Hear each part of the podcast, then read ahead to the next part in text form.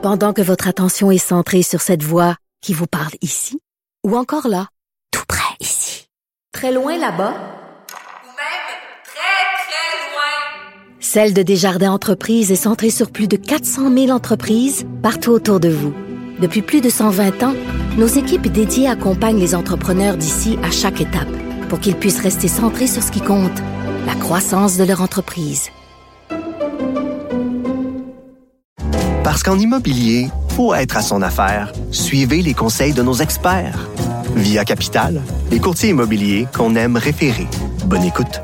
IGA est fier de présenter l'émission À vos affaires. Pour économiser sur votre panier d'épicerie, surveillez les offres et promotions de la circulaire disponible à IGA.net chaque semaine. IGA, vive la bouffe et les bonnes affaires. Sophie Durocher. Un savoureux mélange artistique de culture et d'information. Tous les jeudis, Cybelle Olivier, qui est journaliste à La Recherche et qui est une fille qui a vraiment des antennes partout, elle vient nous parler de différents phénomènes de société ou nous parler de choses qui sont peut-être passées en dessous du radar. Puis aujourd'hui, Cybelle, tu nous parles de Monsieur Sam Bankman-Fried. Moi, quand je vois le mot bank et Fried, je me dis c'est peut-être quelqu'un qui a eu des problèmes financiers avec sa banque. Mais ça, ça fait pas partie des, de ce qu'Antoine aime. Les, c'est pas ça, les aptonymes. Les aptonymes. Les aptonymes, quand ton nom, ton nom fait, est trop bien euh, avec Monsieur ton Plouf, métier. qui est vendeur de piscine. Voilà, moi, c'est Madame Courte Cuisse à la télévision qui fait des cours de yoga. Vraiment, c'est mon préféré. Bon, écoute. Euh, Alors, oui, Monsieur lui. Bankman-Fried. C'est ça. Lui, Ouais. euh, Fried, de, comme ça qu'il prononce, Bankman-Fried. Je vais l'appeler Sam parce qu'il a prononcé son nom euh, tout le long. On va l'appeler Sam comme ça. Mais lui, en fait, c'est un multimilliardaire qui a perdu sa fortune en dedans de trois jours. 6 milliards en trois jours qui se sont effondrés. Pourquoi? Ben parce qu'on l'accuserait d'une grande fraude. D'accord. Et là, tu dis, j'ai mes antennes partout, j'ai un radar. Vous en avez sûrement entendu parler l'année dernière, au mois de novembre, c'est le scandale FTX. Je vous en parle aujourd'hui parce que là, finalement, Sam est devant les tribunaux pour qu'on comprenne qu'est-ce qui s'est passé, comment ça, autant d'argent se sont volatilisés et surtout, qu'est-ce qui s'est fait avec cet argent-là. Et c'est vraiment une grande histoire parce qu'on dit que ça pourrait être rien de moins que l'un des plus, euh, l'une des plus grandes fraudes financières euh, des États-Unis. Ça, c'est pas rien. On parle de détournement de 10 milliards. Et s'il est condamné, ben, il pourrait être, euh, il y a le tra- 31 ans présentement, ben, il pourrait a- accumuler une peine de 115 ans en prison. C'est énorme. Ça veut dire qu'il va sortir pas. de prison à 146 ans. Ben, Hey, il va être ridé sur un moyen temps. Ben pas mal. Puis en plus, je voulais faire une comparaison avec ce qu'on Ouais. connaît ici. Euh, Ouais. Vincent Lacroix, qui est un de nos grands fraudeurs, lui Bien qui sûr. avait euh, fraudé pour, oui, pour euh, 70 millions et à peu près 10 000 investisseurs qui avaient été donc floués. Lui a écopé de 12 ans. Donc, les États-Unis, avec 115 ans potentiel euh, de- d'emprisonnement, ben, ils niaisent pas avec les fraudes financières, surtout pas quand ça touche euh, les crypto-monnaies, Sophie. Donc, lui, il est en procès, puis je voulais prendre quelques minutes pour vous rappeler ce qui s'est passé avec lui. Donc, c'est tout un personnage, euh, Sam Bankman-Fried, le stéréotype du geek. À la base, si vous avez pas son visage en tête, imaginez-vous le stéréotype, ben c'est pas mal lui. Un homme nonchalant, tout le temps en semi-sourire. Euh, il est discret, il est membre d'une société d'altruistes aux États-Unis. Lui, il veut faire le bien. C'est un milliardaire un gentil. philanthrope, ouais. Oui, c'est ça. Et tout son argent va servir aux autres. Mais par contre, c'est un génie quand même. Euh, il a été diplômé du MIT, il vient d'une grande famille d'avocats. Et euh, à un moment, il comprend qu'il peut faire beaucoup d'argent avec la crypto-monnaie. Il est capable de faire jusqu'à 25 millions par jour. Et il va utiliser cet argent-là, quand il était un peu plus jeune, pour créer deux entreprises. La première, qui est importante dans l'histoire, ben les deux sont importantes. Mais la première, c'est Alameda Research, qui est un fonds d'investissement. Et là, il va réunir des grands noms. Il y a BlackRock qui va investir en lui.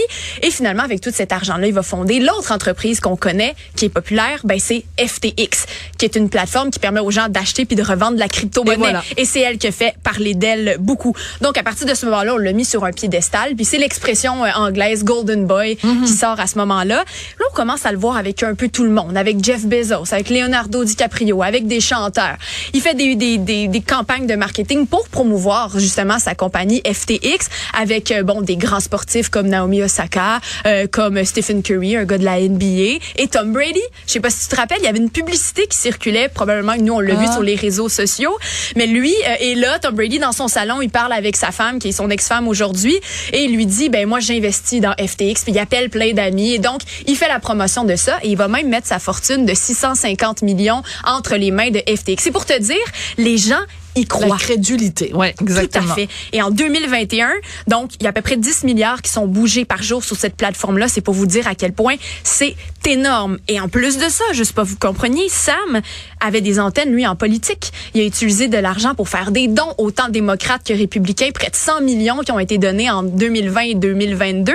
Alors, lui se plaçait exactement au bon endroit. Et à la fin 2021, ben, sa fortune personnelle approchait les 26 milliards. Mais est-ce que c'était une fortune réelle ou c'était en crypto-monnaie, donc en, en C'est une argent fortune réelle. potentiel? Une oui, c'est une fortune réelle parce qu'il y a donc, toutes sortes de manières de faire de l'argent. euh, Donc, alors, la raison qu'on se pose, c'est pourquoi euh, il se retrouve devant les tribunaux. Qu'est-ce que c'est quoi la partie de tout ça qui est la partie croche? Ben c'est ça. En fait, c'est dans, dans une période de 10 jours entre le 2 et le 12 novembre que là, sa lune de miel s'est effondrée parce que c'est de la vraie argent.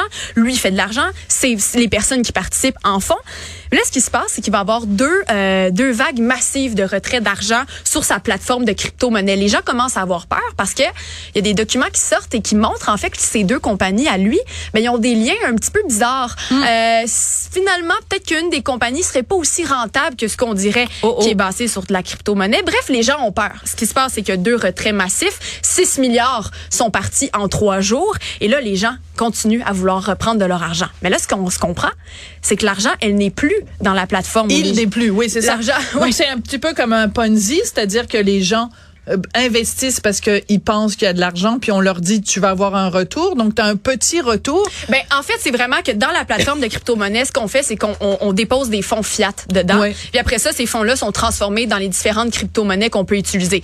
Donc, en fait, c'est plus comme une plateforme d'hébergement. Si tu peux voir, ton argent est là, puis toi, tu bouges quand tu veux.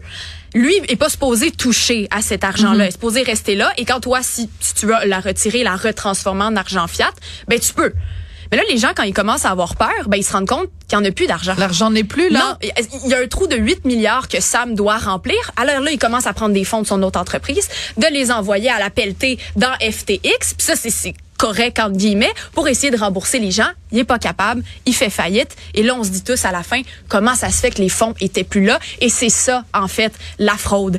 C'est que Sam ce qu'on comprend c'est que tous les fonds des investisseurs qui étaient dans FTX que la- les investisseurs ont mis là-dedans a été utilisé pour Sam dans tout ce que je vous ai nommé euh, un peu plus tôt pour les dons politiques dans le dans la, le boîte à bonbons. Et donc, la fraude, c'est qu'il a utilisé à l'insu de tous les investisseurs ben, leur argent à ses bienfaits personnels. Donc, il est en cours maintenant. C'est un procès qui va durer six semaines. Ils vont, on va essayer de déterminer, en fait, quel était euh, exactement le motif de la fraude. Mhm. Lui, Sam se défend en disant, non, non, non, c'était juste une mauvaise gestion du risque. J'ai jamais voulu frauder personne.